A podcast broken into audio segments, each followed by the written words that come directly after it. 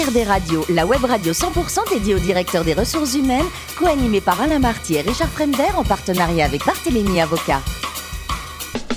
Bonjour à tous, bienvenue à bord d'HRD Radio. Vous êtes 12 000 directeurs des ressources humaines et dirigeants d'entreprise. Abonnez à nos podcasts. Merci à toutes et tous d'être toujours plus nombreux à nous écouter chaque semaine. Vous le savez, vous pouvez réagir sur nos réseaux sociaux et notre compte Twitter, HRD Radio-du-bas TV. À mes côtés aujourd'hui pour co-animer cette émission, Jérôme Hartz, avocat associé chez Barthélemy Avocat et Julien Levert, directeur général adjoint du groupe Juliette Sterwen. Bonjour messieurs. Bonjour Richard. Aujourd'hui, nous recevons Véronique Montama, directrice marketing et prospective RH de Sopra HR. Bonjour Véronique. Bonjour Richard. Alors vous êtes avéronaise, douce petit accent qu'on va découvrir, accent soleil. Euh, au départ, vous, c'est plutôt l'informatique euh, qui vous branchait, non? Oui, tout à fait. Effectivement, j'ai fait des, des études euh, d'informatique. Ah, D'ailleurs, oui, j'ai commencé ma carrière dans les grands programmes industriels pour accompagner la création des centrales nucléaires en France. Incroyable. Et ça me rajeunit pas. c'est d'actualité en plus les centrales nucléaires. Mm. ça a beaucoup bougé, ça bougeait pas mal. Vous avez appris beaucoup de choses, j'imagine? Oui, oui, oui, c'était c'était une grande fierté. J'ai appris beaucoup de choses. Ensuite, j'ai commencé à développer des programmes de paye pour euh, les collectivités territoriales, puisque c'était euh, après la loi de décentralisation, toutes, euh, tous les conseils généraux de France avaient besoin de s'équiper.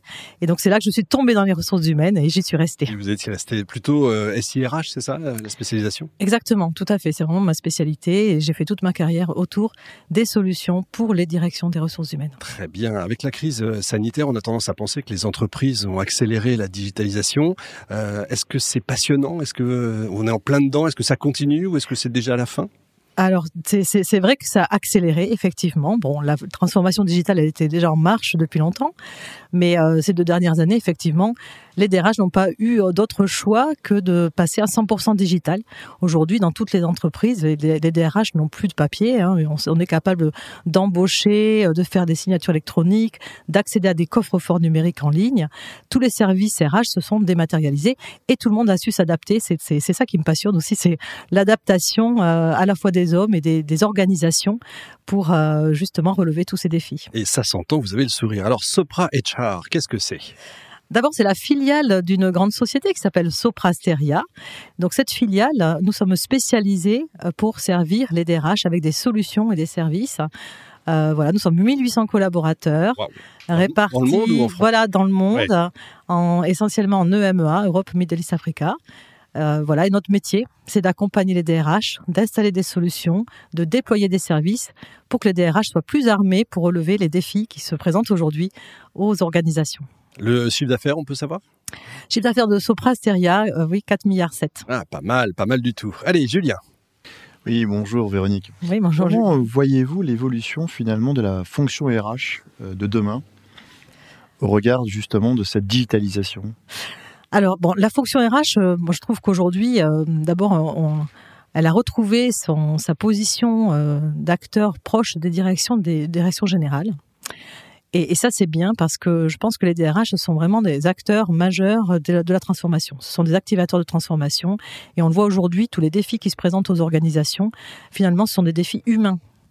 On le voit, on parle de la question du sens, de l'engagement des collaborateurs. Il y a des enjeux aussi de recrutement.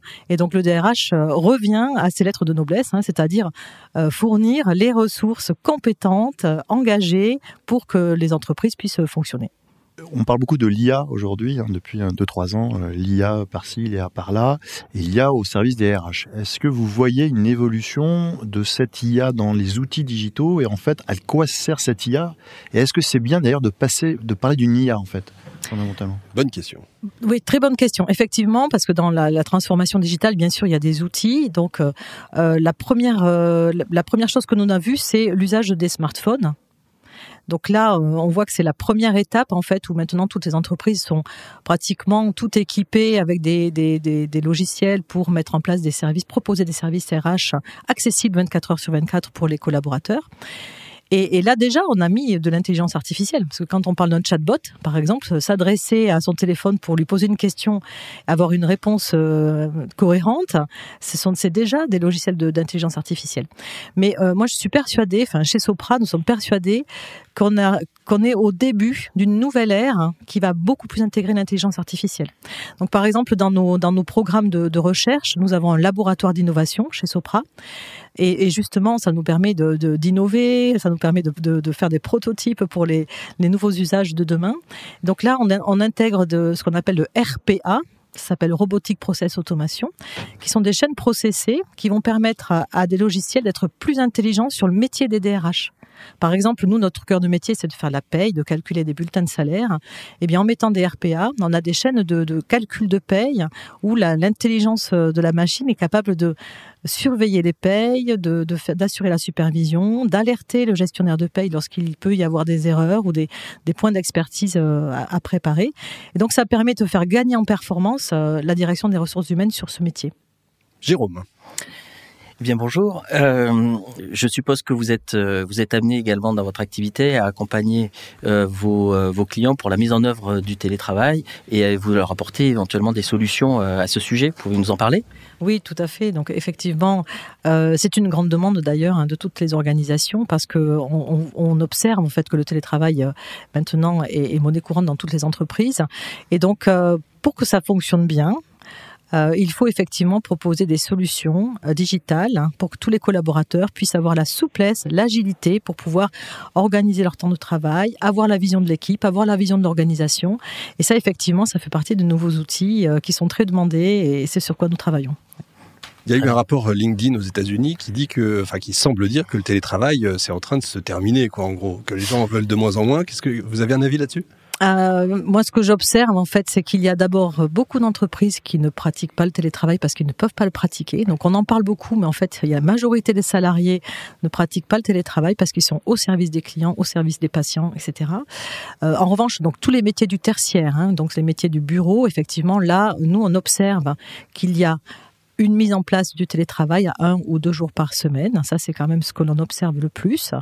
Et voilà. Et donc ça, c'est pourquoi c'est pour ça que nous accompagnons les entreprises avec des solutions hein, pour qu'elles soient plus efficaces. Bon, Véronique, le plus beau métier du monde, c'est quoi? C'est directrice marketing et prospective RH ou hôtesse de l'air? D'accord.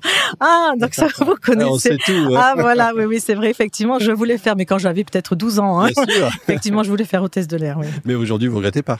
Non, j'en ai gardé le goût des voyages. Ah, ça, c'est très bien. Bon, on va en parler peut-être des voyages.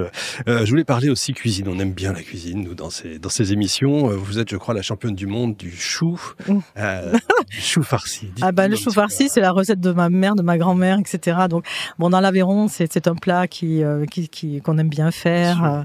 C'est quoi l'ingrédient secret C'est le vin C'est euh... pas du tout. Il n'y a pas de vin. Il n'y a pas de vin. Non, non, non, non, non, ah, non, Ça c'est bon à savoir. Je, vous notez. C'est le chou. Hein. L'ingrédient, c'est c'est le chou. C'est assez long à faire hein, parce qu'il faut effeuiller le chou. Il euh, faut mettre le, la farce. Euh, voilà. Et après, il faut reconstituer le chou. Vous faites la farce vous-même. Oui, oui, oui, bien Évidemment. sûr. Oui. Et avec ça, un Saint-Estèphe pour accompagner? Exactement, si on peut. Alors sinon, sinon plus de façon plus commune, c'est un, un pic Saint-Loup, un, ga, un gaillac ou un cahors, mais Saint-Estèphe. Soyons simples. bon, meilleur souvenir de vacances, je crois que c'est un trek dans les années Purna, c'est ça? Oui, alors moi j'aime bien faire des treks, un peu dans des endroits reculés. Euh, je pense que comme je suis 100%, connecté quand je travaille, donc je pense que j'ai bah besoin de ça. ça passe pas, voilà, voilà, exactement, c'est ouais. ça. Voilà, donc oui, effectivement, mon meilleur souvenir, c'est un trek de trois semaines au Népal, euh, sac à dos. Et, et du monde. Incroyable, vraiment. Oui, oui, oui, c'est fantastique. Ouais, oui, oui. C'est à la fois exigeant et très beau. Bon, et pour terminer, marathon, Chicago, 3h46. Waouh C'est vrai, oui, c'est vrai. Oui, oui, oui. C'est fantastique. Euh, oui, mais je continue. Ouais. Oui, je continue, j'en fais un par an euh, en général. Bon, messieurs, vous êtes adeptes aussi du marathon? Pas du tout. Ni non plus. Bon, tant pis. Merci beaucoup Véronique. Merci également à vous Jérôme et Julien. Fin de ce numéro d'HRD Radio. Retrouvez toute notre actualité sur nos comptes Twitter, LinkedIn et Facebook. On se donne rendez-vous jeudi prochain 14h précise pour une nouvelle émission. L'invité de la semaine de HRD Radio, une production b2b radio.tv en partenariat avec Barthélémy Avocat.